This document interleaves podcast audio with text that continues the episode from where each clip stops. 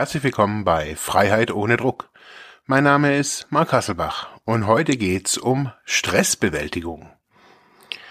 Zurzeit während der Corona-Pandemie sind wir ja in einem erhöhten Maße ja Stress ausgesetzt. Nicht nur durch die Medien, sondern auch in unserem Alltag ja sind wir durch soziale Distanzierung, durch Kontaktverbote, Maskenpflicht und ja verschiedene Hygienemaßnahmen natürlich aufgeschreckt und verunsichert teilweise.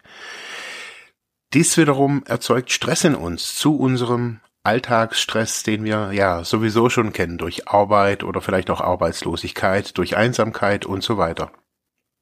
Wie wir schlussendlich besser mit diesem Stress umgehen können, ja, wird in dieser kurzen Episode thematisiert. Bleibt dran.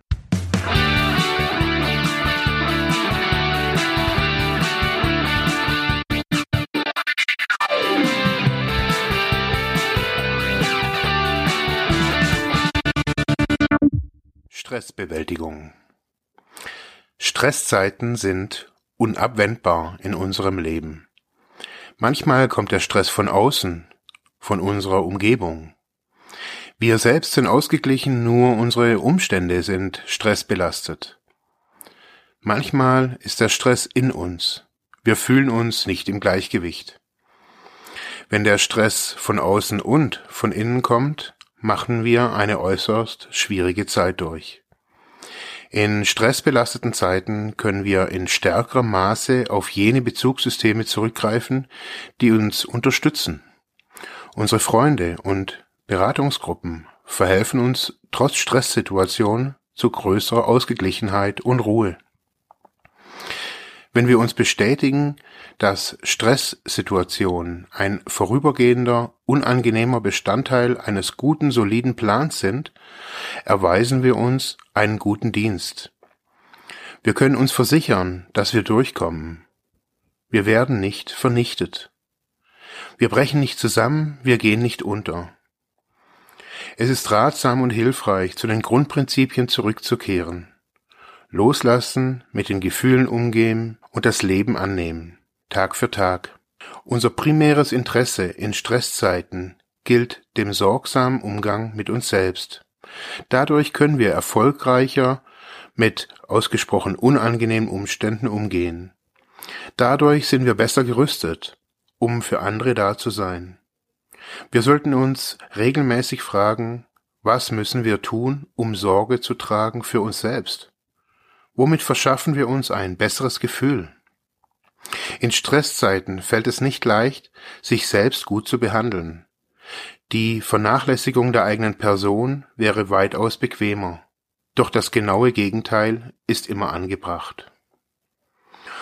Heute will ich mich darauf besinnen, dass es keine Situation gibt, aus der ich nicht Nutzen ziehen könnte, indem ich gut zu mir selbst bin.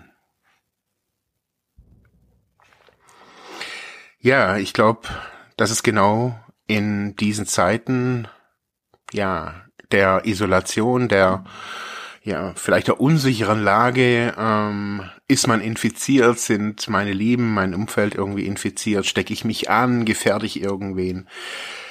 Weiterhin irgendwie zu gucken, wie geht's mir gut? Wie kann ich Sorge tragen für mich selbst? Und ich finde, zurzeit sind ähm, ganz gute ähm, Ideen aus ja ganz unprofessionellen Ideen entstanden oder Impulsen entstanden. Äh, man kann sich auch in Selbsthilfezeit natürlich mit ganz äh, altmodischen äh, Telefonanrufen weiterhelfen. Man kann natürlich auch Messenger-Gruppen gründen und sich da austauschen.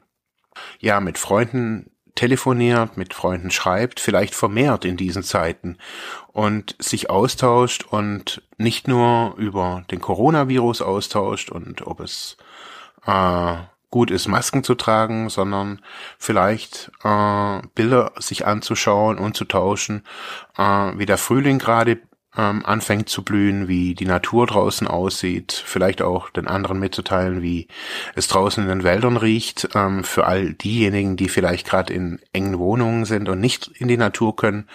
Es geht nicht um Neid zu produzieren, sondern um die anderen teilzuhaben, teilhaben zu lassen, dieses vielleicht auch weitergeben können. Danke, bis morgen.